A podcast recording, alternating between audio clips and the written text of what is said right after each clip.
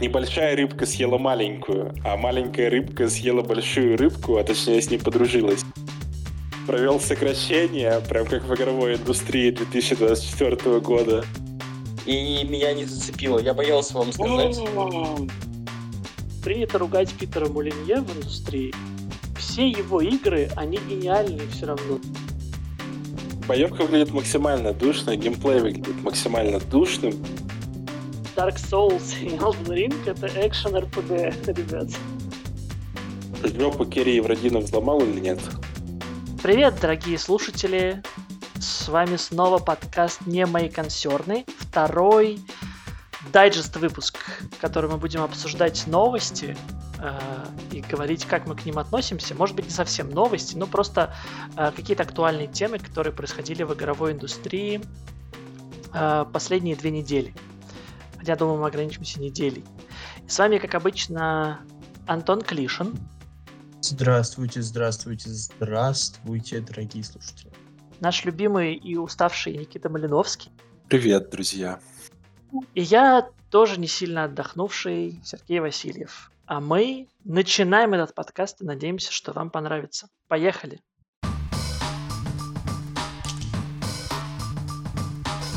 Давайте сдадим тон беседы.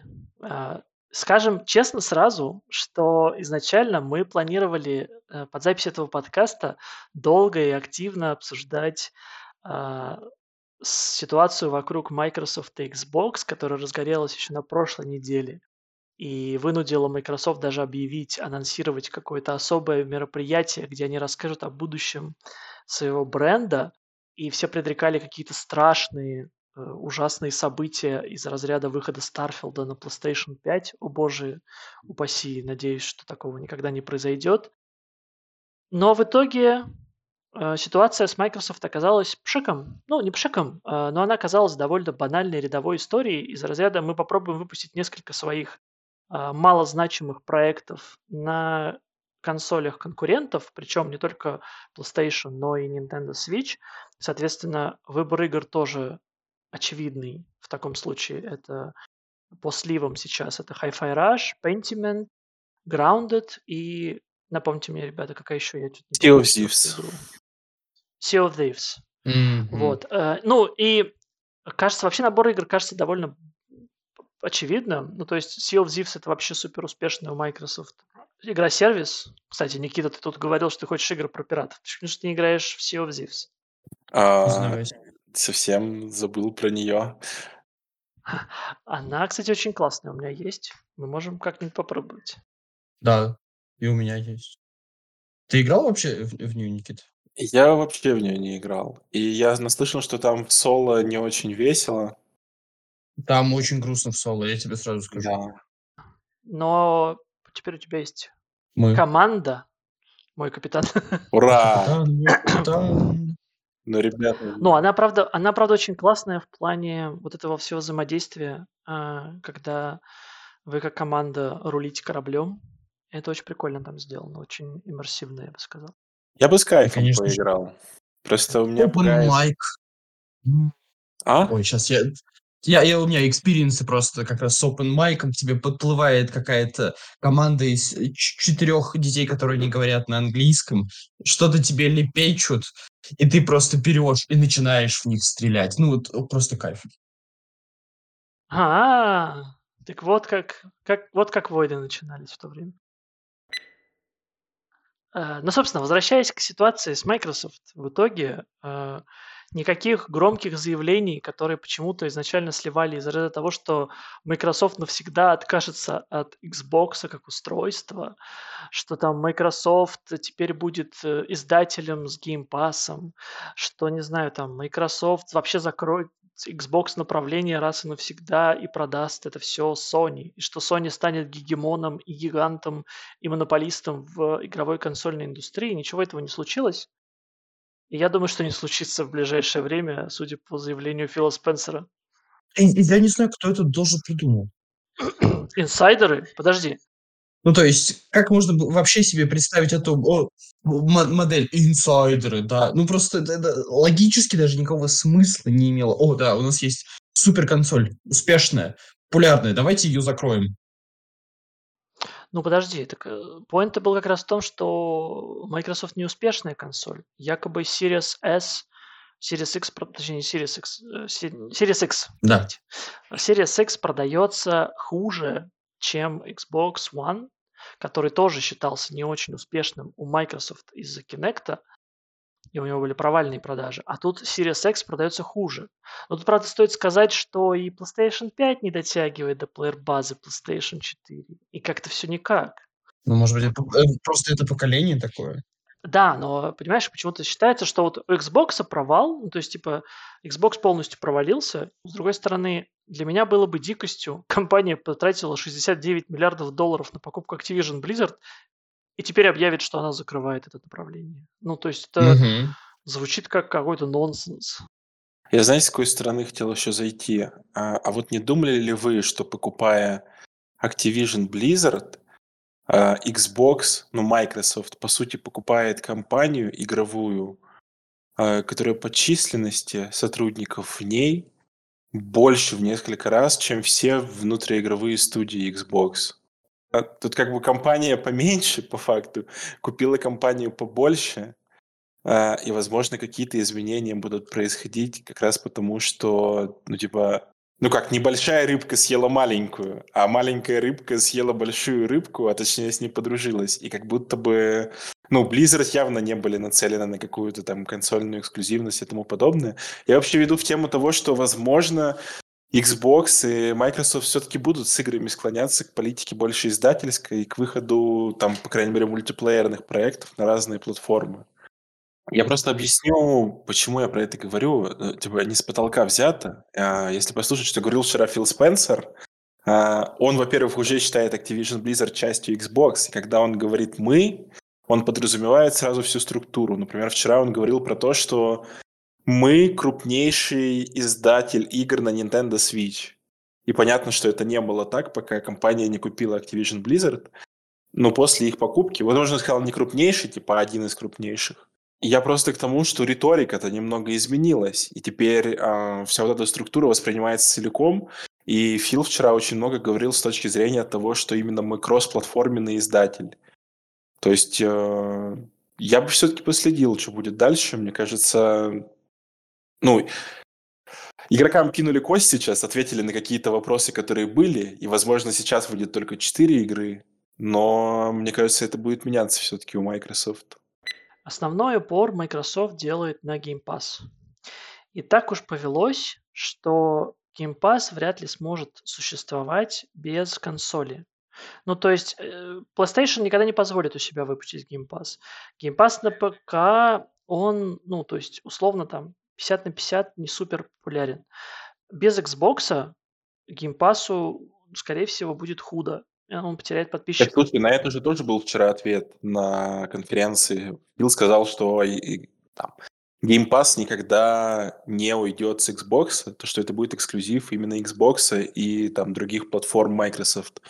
Windows, я так понимаю, на мобильных устройствах еще их. И э, это ведет просто к теории, что, э, возможно, Microsoft будет пускать какие-то свои игры на консоли там PlayStation, э, на Switch, но при этом ты, например, заходишь в игру спустя год после ее релиза, и там ты видишь в ней рекламу геймпасса. Или, например, заходишь в первую часть Индиана Джонса, а тебе там написано «Играйте Day One в Game Pass'е на Xbox». Ну, то есть, так-то это может быть очень сильный маркетинговый инструмент. Един- Единственный Мгм, вопрос, да. разрешит ли такое Sony, например, потому что я бы на месте Sony очень сильно напрягся такому move'у. Я понял, о чем ты говоришь. Ты типа перекладываешь политику Sony, которая начала выпускать свои старые эксклюзивы на ПК, как раз в преддверии выхода сиквелов этих Да, но тут сильнее. Тут, понимаешь, я захожу в игру Sony на ПК, и мне не обещают, что я смогу в сиквел поиграть в подписке за сколько там, за 12 баксов. Сколько она стоит? По-моему, 12, если не дешевле. Это да. Слушай, я, я вообще всегда думал, что в итоге противостояние всей этой истории, ну там, PlayStation, Xbox, Microsoft и Sony, оно сведется к очень банальному факту. То есть ты либо, ну то есть консоли одинаковые, ну глупо отрицать, это по сути одинаковые устройства, что у Xbox, что у PlayStation. И фишка в том, что, ну и мультиплатформа выходит и там, и там.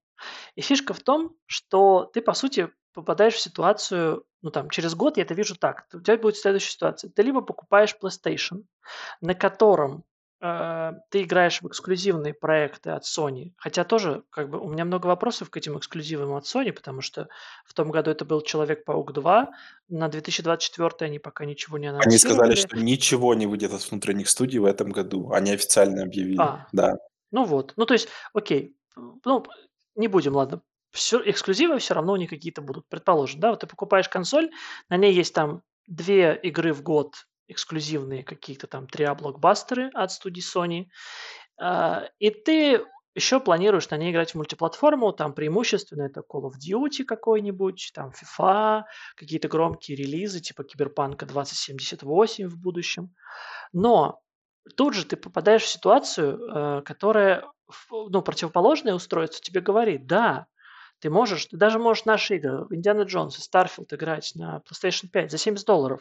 Но прикинь чего, у нас есть подписка за 12 долларов, в которой и Call of Duty в день релиза со всеми мультиплеерными функциями, потому что и Game Pass теперь это Xbox, э, этот э, Live Ultimate, по большому счету, еще и помимо прочего. Со всеми онлайновыми функциями. То есть не надо за PS Plus отдельно платить и отдельно платить за игру. Ты сразу получа- берешь подписку, получаешь онлайн-функции. Не забывайте этот важный момент.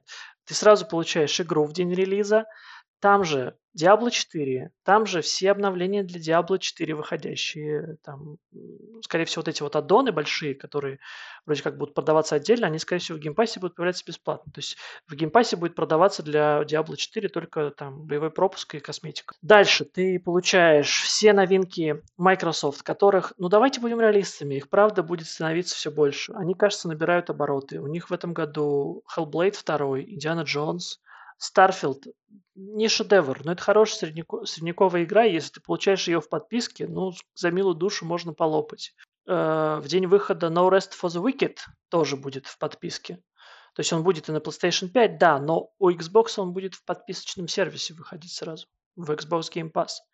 И вот как бы вот это как будто бы, вот оно, вот оно, вот где зарыта собака. То есть тебе предлагают одинаковый сервис, одинаковое количество игр на обоих устройствах. Ну, блин, очевидно, где выгода. Да. Ну, да, вы- выгода очевидна. Но, опять же, ее нужно как-то донести до потребителя, потому что вот это выгода. Мы в прошлый раз то же самое обсуждали же. Не, что, слушайте, так промо, ну, промо может быть игра.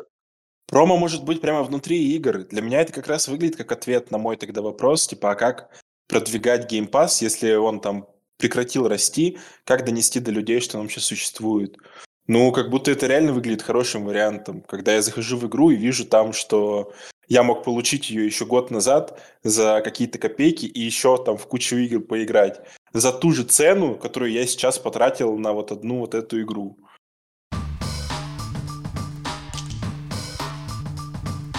Я тут слышал, что Respawn готовит целых две новых игры по Звездным войнам, одна из которых, по заявлениям инсайдеров, должна дать а, синглплеерный опыт, которого игроки давно ждали.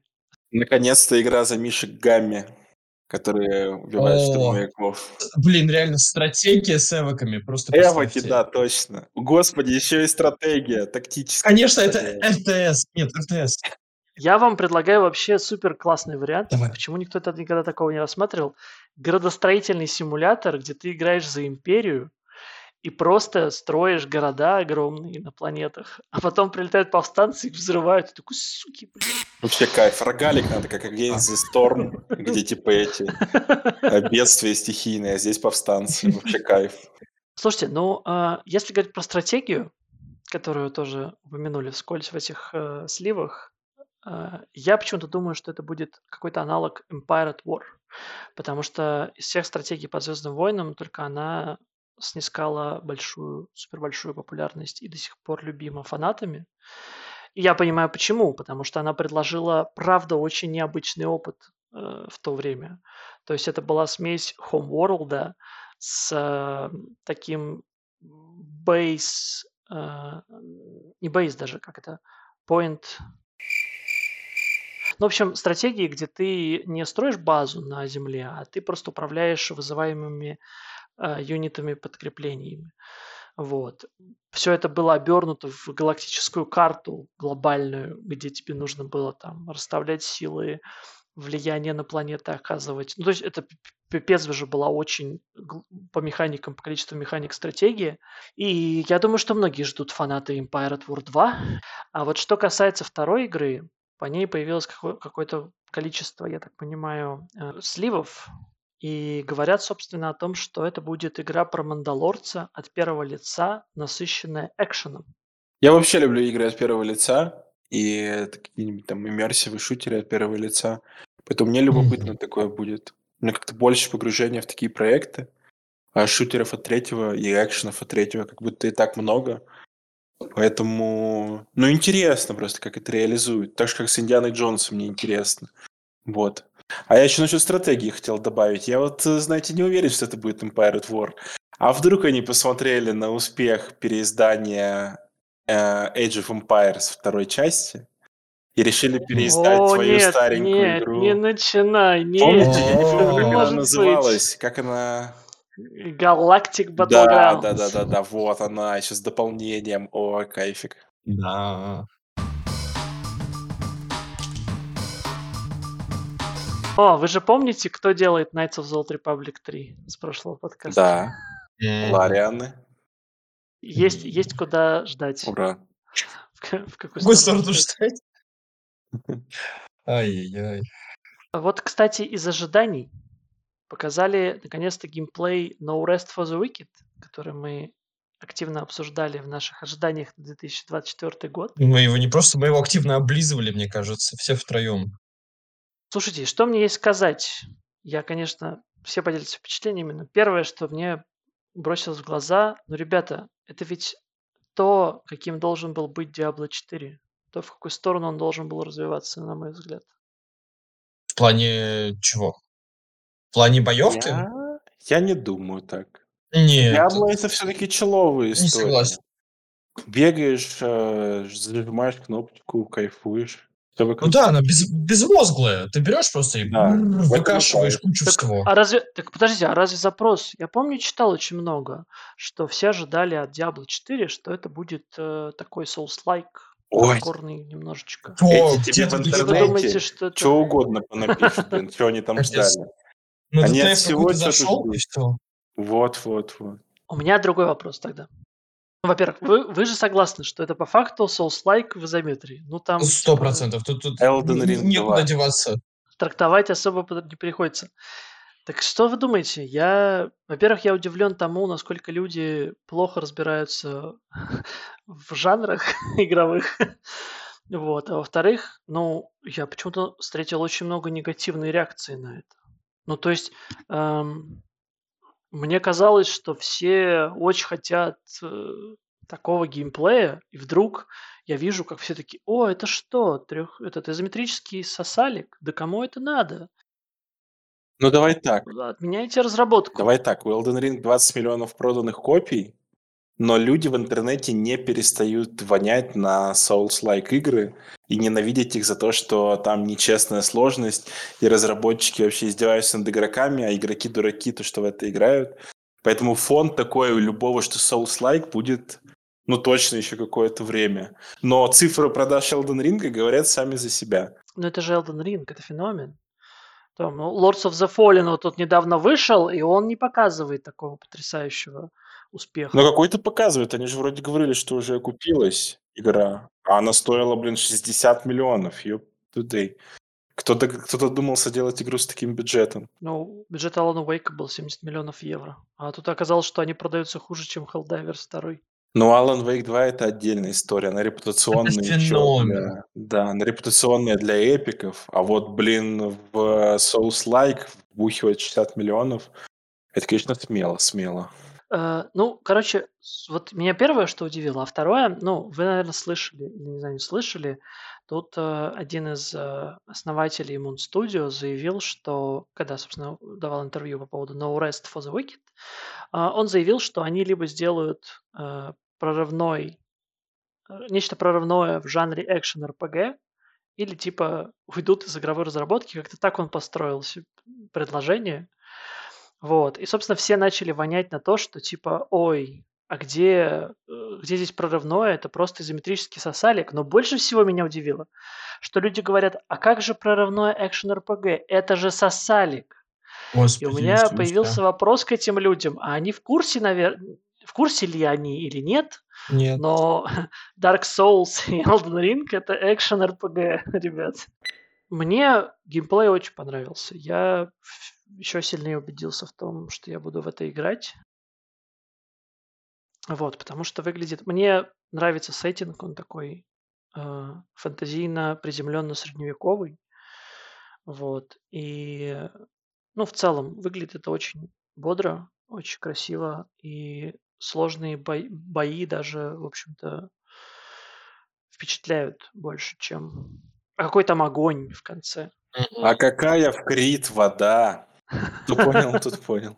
Ой, ну, это не совсем то, чего я ожидал. То есть я это не, не самый большой фанат такой размеренной боевки, э, как раз э, заточенной на запоминание паттернов. Но мне интересно, мне, мне нравится э, все равно арт-стайл игры. Moon Studios, в принципе, очень, очень хорошо это все делает. И я готов пробовать. То есть мне интересно пощупать, как оно будет на самом деле играться. Я тоже, если честно, ждал чего-то более простого в плане боевки, что-то там больше, больше слэшерного, наверное. А, но посмотрим, что получится. Мне все еще игра интересна. Я надеюсь, у них просто получится цельная игра, а там какая у них будет боевка, ну, подстроюсь, не проблема. Меня все еще очень цепляет визуальный стиль, конечно. Но я вот понял для себя, что мне будет интересно. Ну, то есть у меня основная претензия какая к диаблоидам, диаблоподобным играм всегда как раз была в том, что ну, я настолько мало вовлекаюсь в геймплей.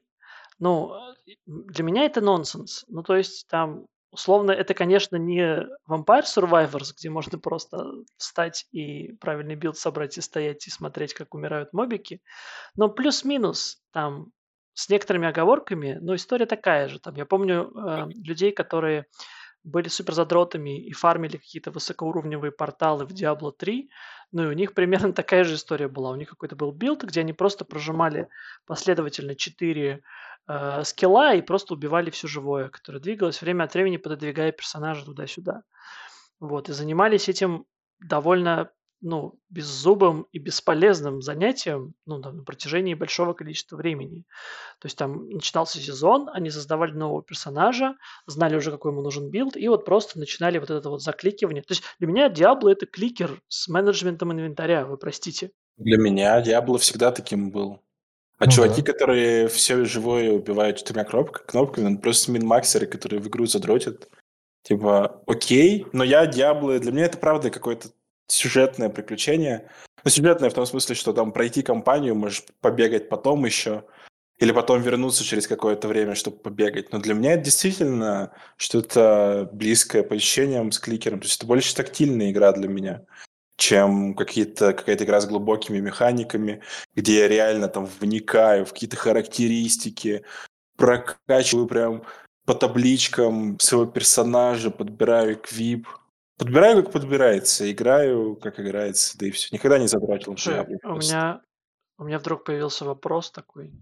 А, подожди, а вот ты в Dark Souls и Elden Ring заморачивался? Ну, в целом, наверное. Но не настолько, чтобы как-то, не знаю, ну, типа, брал то, что мне нравится, плюс то, что ок по там дамагу или по резисту. Ну, я просто понимаю, что там в том же Elden Ring очень большой объем информации о персонаже, там всякие э, ну, там, открываешь окно характеристик, и там, типа, R-армамент, L-армамент, R-side армамент, какие-то... Ну, типа, какая-то огромная какая-то стена характеристик, там, с кучей текста вот этого вот. И, ну, я с трудом вообще представляю себе людей, которые серьезно прямо вот эти все циферки высматривают и на основании них создают какой-то min-max build в этой игре. Ну, она как будто бы типа скилл зависимая, то есть ты можешь забить на циферки, просто хорошо играть. Для меня единственная важная характеристика персонажа в Souls-like играх — это вес снаряжения. Чтобы не было перегруза, и на этом все. Ну вот, собственно, я к тому, что ты просто такой сказал, что вот я никогда там не заморачивался с циферками в Диабло. Я, во-первых, тебе скажу, что я знаю людей, которые заморачиваются с циферками в Это Диабло несомненно. и прям собирают билд основываясь на всех этих характеристиках, дополнительных бонусах, эквипа и вот этого всего. И в то же время, ну, мне кажется, что в тех же соулсах, которые вроде бы как более зависимы от э, прокачки, ну, не то чтобы кто-то сильно заморачивается с цифрами. Вот. Но все-таки мне бы хотелось больше вовлеченности в геймплей в этом плане. Я прям вот страдаю из этого Диабло, я прям начинаю засыпать в какой-то момент, когда играю в нее. Я очень много раз пытался, ну, я прошел третий Диабло, сюжет, я очень много раз пытался вкатиться в эндгейм, каждый раз мне супер быстро надоедало, я начинал засыпать, потому что, ну, это вот ты просто кликаешь, кликаешь, кликаешь, сидишь. Слушай, ну, а ты вот положительно отзывался, например, о Titan Quest. А чем она-то принципиально отличается? Для меня один и тот же. Для, для меня сеттингом. Я сеттингом. Ну... Я погружался благодаря сеттингу. А, геймплейно, да, то же самое. Ну, меня вообще диаблоиды в этом плане геймплейно очень напрягают. Но ну. мне кажется, что там недостаточно геймплейной глубины. Я бы хотел, я почему, собственно, начал с того, что такие должна была быть Diablo 4. Я-то бы ожидал, что лучшее развитие диаблоидов – это развитие с глубиной геймплейных механик, которых явно не хватает. И мне, конечно, очень радостно. Я почему-то как раз переживал, что ну, Rest for the Wicked будет ближе к диаблоиду, хотя первый геймплейный трейлер на это как бы не намекал, но все-таки был шанс. Угу. И меня, наоборот, радует, что она будет скилл-зависимой, что меня будут вовлекать в геймплей. Там, мне всегда очень нравится в играх система парирования в таких, потому что, ну, она как бы вызывает в тебе кураж, не знаю, как, courage, смелость. Ну, типа, у тебя есть такой вот этот аспект, который можно, типа, скиллом своим подтянуть. Вот ты парируешь. Ну, мне всегда очень прикольно, когда это срабатывает. Вот Никита никогда не хочет смотреть, как я парирую в Lords of the Fallen, но когда я парирую, я получаю максимальное удовольствие просто от процесса. Я такой, господи, я спарировал чувака, сейчас я ему супер урон нанесу. Вообще такой я красавчик. Получается один раз из десяти, но это не важно. Когда получается, зато это идеальное просто ощущение. Это, это, это, перекрывает, э, это перекрывает расстройство от девяти остальных получаний по лицу. Но если мы говорим про геймплей с закликиванием, то тут недавно показали наконец-то смуту нам во всей красе. И вот что вы, что вы думаете? Я вот слышал от Никиты мысль, что боевка выглядит максимально душно. Боевка выглядит максимально душно, геймплей выглядит максимально душным, потому что там закликивание в бою, а потом у тебя идут бесконечно какие-то диалоги. Потом закликивание в диалогах. Да, да. Ну, наверное, как чуваки и обещали, типа игра для энтузиастов вот всяких исторических тематик и тому подобное. Я думаю, люди, которые таким интересуются, там свой интерес найдут. Может быть, я когда-нибудь поиграю, просто посмотреть на антураж. Может быть, оно там в геймплее гораздо лучше чувствуется, или, по крайней мере, написано интересно, и, и, и это интересно просто послушать. Но выглядит, конечно, скучновато. Но не хуже Старфилда же ведь. Ну, хуже, конечно. Ну, э, скажем, определенно. Ну, то выдало. Но явно, типа, не говно, скажем так. Ну, нормально. Неплохо для российского геймдева 2024 года. Мне не нравится такая позиция, если честно. Зачем? Почему надо ставить планку для русского геймдева куда-то ниже? Типа, давайте делать хорошие игры, не делать ну, хорошие слушай, игры. Это, слушай, это объективно, то, что... Что объективно? Большие проблемы... Это как субъективно. Большие проблемы были. Нет, это не то, что я там готов, не знаю, ей поставить э, как журналист 100 баллов, потому что это игра... Я, я просто про то, что, ну, хороший уровень Деньги этого состояния. Э, деньги еще не дошли. Это не значит, что я готов ее хвалить. Я про то, что там, в том состоянии, из которого там наш геймдев сейчас выходит, ну, получилось лучше, чем я ожидал, скажем так. Это не значит, что игра хорошая, это не значит, что я ее этим буду оправдывать, но... Проблема смуты вот по тому геймплею, который я увидел, в том, что разработчики, кажется, не поняли, что они вообще делают. Я не пытаюсь mm-hmm. сказать, что смута хорошая игра. Но типа есть же игры какие-нибудь, игры Spiders, или вот я недавно играл в демку игры, которая называется The Inquisitor по книгам какого-то писателя, я так понимаю, достаточно известный цикл Польши. Это просто какое-то кривое говно кривого говна, и к ним тоже такой же можно задать вопрос, чем они делали. Я не согласен. Я играл чуть-чуть в Gridfall, и Gridfall выглядит сильно лучше смута. А Gridfall разве ну, Spider сделали? Не, ну тут надо провести большую разницу в том, что Gridfall законченная игра. Смута на какой-то стадии разработки. Так, ну, давайте тогда ну. я приведу разницу, что Gridfall еще это какая по счету игра Spiders? Типа, пусть будет смута, после которой они, возможно, на следующий раз или через раз сделают потом хорошую игру. Я вот так к этому отношусь. Я никого не призываю бежать играть в это. Ну, типа, неплохо справились чуваки. Ну, не знаю, хуйня собачья. Я вот так вам скажу. Я посмотрел, хуйня собачья. Ты можешь, э, Никита, играть в адвоката дьявола сколько угодно, но как бы не изменит того, что игра, ну, выглядит как э, хуйня собачья. Я повторюсь в третий раз.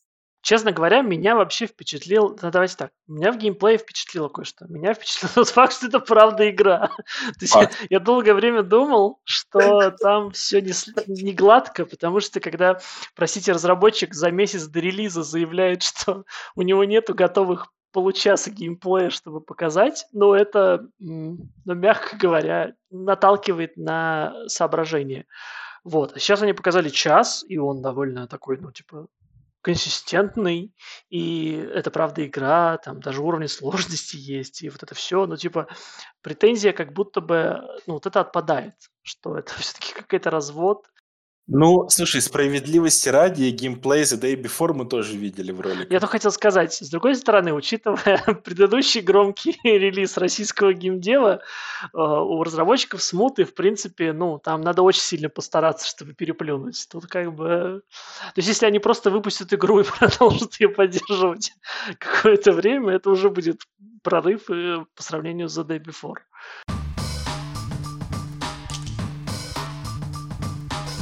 Кстати, к, к вопросу об этом, давайте под а, занавес подкастика поговорим, о чем мы вообще играли эти две недели.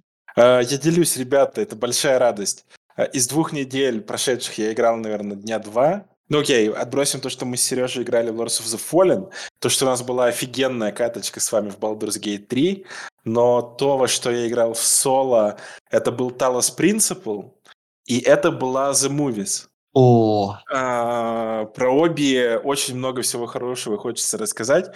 Но The Movies вы и так знаете. Мы с вами как-то обсуждали топы наших любимых игр, и, по-моему, там про нее говорили. Ну или когда-то говорили. Короче, это игра, которая, блин, откладывается, наверное, у всех в памяти, кто в нее поиграл. И это очень крутой стимулятор ролевый. Э, э, э, давайте, для тех, кто, возможно, все-таки не знает, The Movies — это это игра Тайкун, то есть симулятор киностудии. Да. А, его отличительной особенностью, помимо того, что ну, в целом это довольно качественно сделанный тайкун, его отличительной особенностью является то, что там правда есть редактор фильмов, и то есть игрок при желании может сам свой фильм сделать из набора сценок и набора актеров. Да, спасибо, Сереж, что помог старику. Да, и в этот раз я к The Movies подошел именно как, тайк, как к тайкуну, а не стал лезть вообще в редактор, и играю такого себе продюсера этой киностудии, которая ее развивает. Как-то по-личному отношусь к каждому актеру, к сценаристам, э, смотрю, что они там творят, безумие. Ну, а если ты не, не используешь редактор, они все равно снимают фильмы, которые потом можно посмотреть. И обычно это просто какое-то уморительное зрелище, чепуховое. Но если пытаться вот реально пролиплеить это и всему найти объяснение, то складывается просто невероятная какая-то картина того, что происходит. Э, во-первых, там, например, у меня был чувак, который снимается в хоррорах, и у него почему-то всегда получается так, что даже если в хорроре там несколько человек задействовано, как-то вся движуха с ним с одним происходит. То есть он как будто постоянно борется там, я не знаю, с сумасшествием или с внутренними демонами, падает на пол, бьется в конвульсиях. И у него каждый хоррор такой, это какая-то вот, обскурная дребедень, какие-нибудь фестивальные хорроры вот эти, но только 20-е годы прошлого века. Мне это каждый раз взрывает мозг, я угораю над этим чуваком. Потому что он у меня хорош в хоррорах и в боевиках, и боевики у него получаются кассовые, успешные, а хорроры каждый раз какое-то просто дерьмо не связанное. И мне немного его жалко, потому что изначально он был типа такой хоррор-актер, это потом я его натаскал на боевики, чтобы не позориться ему постоянно с этими фильмами. Но, в общем, вот, да, такой персонаж, за которого я переживаю. Я вот ребятам рассказывал историю, как я на волне успеха начал нанимать, перекупать звезд у других студий, э, как я из-за этого влетел э, на копеечку, просрал фактически полтора миллиона долларов, почти весь свой бюджет, который у меня был, э, как я потом все это разруливал, отказывался, выбрасывал этих звезд, провел сокращение, прям как в игровой индустрии 2024 года, оптимизировал, так сказать, процессы. В общем, это очень уморительно. Вот я говорю, вы, наверное, даже слышите, что я в улыбке расплываюсь, потому что я сколько поиграл? Наверное, часов 6 в игру. Ну, типа, столько эмоций, столько всего происходит. Если ты этому поддаешься и как-то проникаешься этим, то прям очень весело получается. Э, Мое самое большое достижение было это то, что я в редакторе The Movies сделал свою серию э, альтскульного доктора Кто. Кстати, на него права принадлежали э, Activision, а сейчас Microsoft купила Activision, и у Microsoft э, права на игры Lionhead. Так что, по идее, сейчас все права на игру в руках Опа. Microsoft. Если они захотят, Ждем. то, наверное, могут. сделать. Хотя бы, хотя бы ремастер. Да, хотя бы да. ремастер я бы хотел. Ну, бог с ними, там, с ремейками. Хотя бы ремастер сделать. Принято ругать Питера Мулинье в индустрии. Ну, очевидно. Не, ну он Потому что чувак игры делал. обещал какие-то вообще... Но ведь да, все его игры, они гениальные все равно. Даже если отмести то, что он не там половина обещаний не выполнял. Ну, так бывает. Мы все знаем, что, блин, так в разработке бывает. Но, как бы, ребят, ну, игры-то гениальные. Что Fable первый, что The Movies. Но я всегда вспоминаю них и думаю о том, что такого сейчас не делают. Антон, а как у тебя? А Talos Principle. Ребят, хорошая, хорошая Извините, головоломка. извините. Talos Principle хорошая головоломка. Э, Плюс прикольный там нарратив. Все. Играйте. Все. Если любите головоломки. Антон, а как у тебя? Антон! Слушай, у меня киберпанк. У меня вот последние две недели только кибер- киберпанк. Я сижу, изучаю Night City, катаюсь, взламываю жопы. Короче, кайфую, как могу. А ты, кстати, первый, первый раз же проходил, да? А, да, я до, до этого я проходил на релизе первый акт, вот как раз до интересного момента. Без не, не спойлеров. спойлерим, не спойлерим, Спойлер, ладно. спойлер фри. Спойлер, который, скорее всего, все, весь интернет уже Так, знает. подождите, Ну. пока далеко мы не ушли, самый главный вопрос. А, Задавай. Жопу Керри Евродинов взломал или нет? Нет, нет. Я, э, меня покорила э, PNM. Ну уж извините. Но мне кажется, Евродин уже к его годам там уже, так сказать, жопу не надо взламывать, если вы понимаете, о чем я. Интересный подкаст А ведь, получается. а ведь он, правда, он ведь, простите, одного возраста с Джонни Сильверхендом. Я Ну сейчас да. вдруг только понял. Там вообще О, дедуля жуть. нормальная. Ста- с- Старик. Отвратительно. Да и, да и Сильверхенд в общем... Слушайте, если так переложить, Сильверхенд это не анархист, рокер, э, борющийся с корпорацией, это просто старый дед, Дед который у тебя в голове ворчит. Дед ворчащий, да. Дед забыл выпить таблетки. Э, Антон, ты уже прошел или ты только проходишь? А, я почти закончил, у меня как раз эпилог моей концовки начался перед э, началом нашего подкаста. Я его допройду и все. Блин, подожди, Конец. какую, какую ты концовку выбрал, я забыл. У тебя гитара фигурирует в эпилоге или Нет, нет, нет, у меня фигурирует легендарность эпилоге. ложно? Непонятно. А, нет, все равно непонятно. Ты наш Джонни Сильверхенд, Никита. Да. Дед. Ворча, ворчащий дед дед. в нашей голове. ворчащий дед в деменции, обращайтесь. Какие у, тебя, какие у тебя вообще впечатления? Слушай, я кайфанул. Это не то чтобы прям игра на века, легенда и все такое, но очень добротно, очень плотно. Э, э, сюжетные миссии прям идут, когда одна за одной, потому что я как э, мозг, вычищающий все вопросики на скеллиге, вычистил абсолютно все, все маркеры, которые были в City. Чуть-чуть пожалел об этом вчера, но... А после этого у меня как раз стримлайном просто шли квесты э, нормальные, прописанные, И, ну, они очень круто поставлены. То есть ты прям погружаешься в игру. Мне очень понравилось. А она все еще багнутая, капец. Меня иногда это раздражало. Слушай, ну ты, ты застал просто наилучшее время, чтобы пройти киберпанк, я тебе так скажу. Потому что я, когда первый раз проходил, а, во-первых, знаете, у меня был тот потрясающий баг, при котором мне Такимура просто отказывался звонить. И у меня просто ветка с Такимурой связана, она просто вставала, ну, типа, и по ней ничего нельзя было сделать. Я спал 15 там, дней, просто, Ви, ты умрешь через две недели. Посплю 15 дней. А, и Такимура все равно мне не звонил. Кстати, а мне, по-моему, тоже не позвонил, и он потом обиженный был в концовке. Я рад за него, надо было позвонить. Ну, в общем, ну, то есть, э, типа, вот то состояние, которое было в релизной версии, ну, там, правда, ну, честно говоря, простите, это был пиздец. Нормально. Ну, прям... 100 часов наиграл с кайфом, ни одного бага не встретил.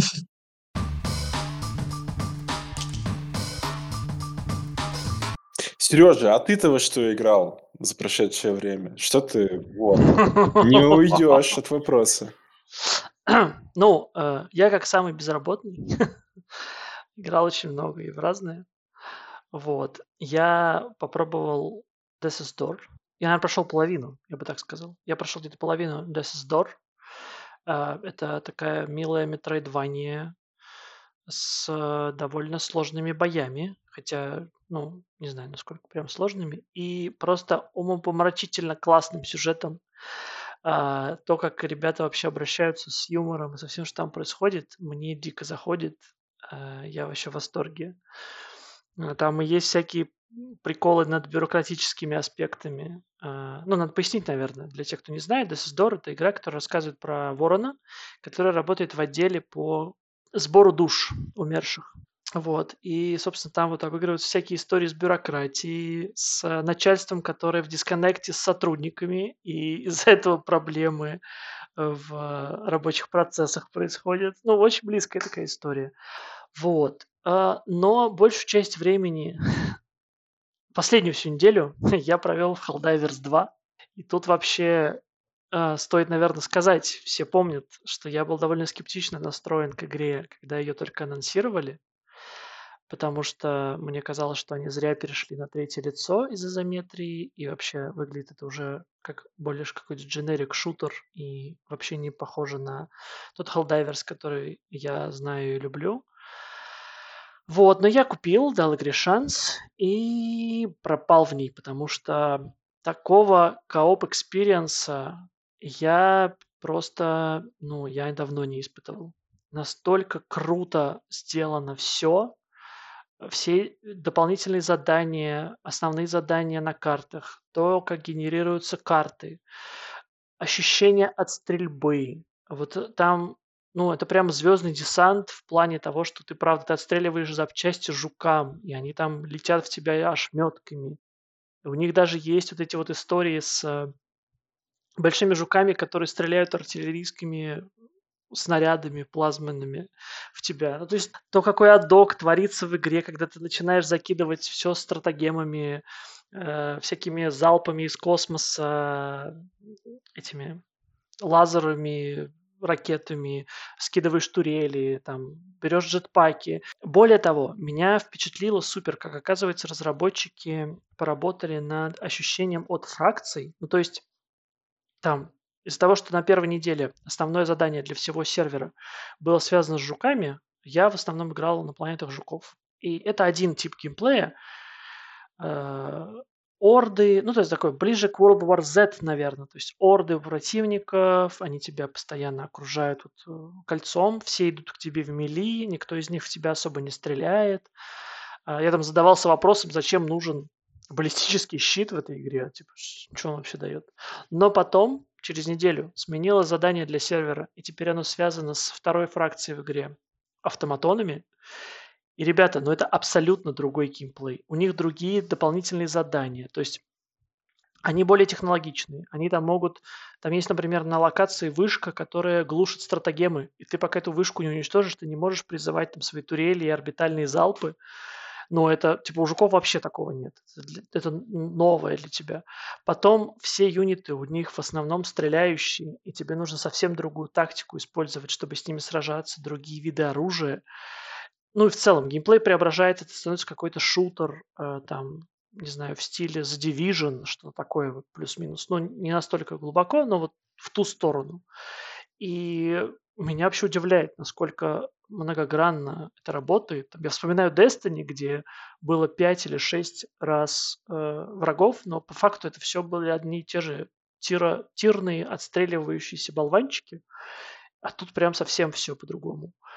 Вот. Э, Ребята сделали плюс еще очень классный способ прогрессии. Они стащили идею у Battle Pass Fortnite, чтобы было понятно, в Fortnite Battle Pass работает по принципу, ты зарабатываешь звезды, специальную валюту, батлпассовскую, и за эти звезды покупаешь награды, и там, типа, если ты купил какое-то количество наград, потратил какое-то количество звезд, у тебя открывается следующая страница Pass, даже если ты не прокачал уровень этого Pass. И вот в Helldivers такая же система. То есть ты зарабатываешь медальки, и тебе нужно просто вкладывать эти медальки в открытие наград, чтобы э, двигаться. И там первый Battle Pass всем дали бесплатно на старте. Он там такой длинный на 9 страниц.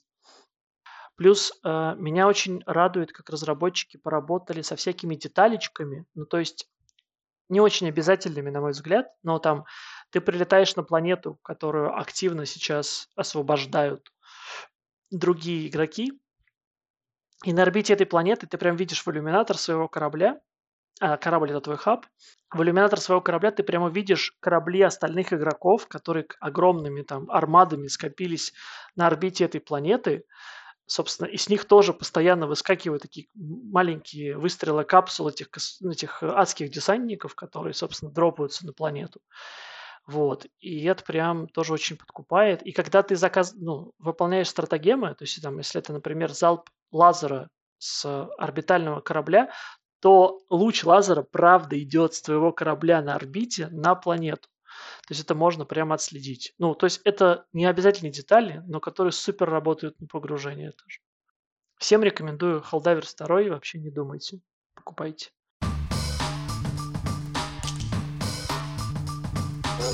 Да, тут э, такой монолог просто про мувис. Ну, не, ладно, диалог про, про мувис. Без меня, потому что в мувис я играл в детстве, и меня не зацепило. Я боялся вам сказать. Ох, молодежь! В, дет- в детстве он играл. Я, я, я, я был просто маленький, может быть, на тот момент. Ну да. Да не, ну можешь не зацепить, почему это нормально. Ну, события, так сказать, не супер впечатляющие. Э, Мы ставили, ну, делали большую ставку на Microsoft. Microsoft не стали делать ничего взрывного. Будем надеяться, что дальше э, будет что-то более интересное, что-то более впечатляющее. Будем следить за развитием того же нового Rest for the Wicked. И услышимся в следующем подкасте, который, надеемся, выйдет также в срок через две недели. До новых встреч. Пока-пока. Мы вас всех любим. Пока-пока. Услышимся. муа, муа. Спасибо, Ой, целуем, слушаете. обнимаем, как всегда. Господи, вы наши родненькие, вы наши любименькие.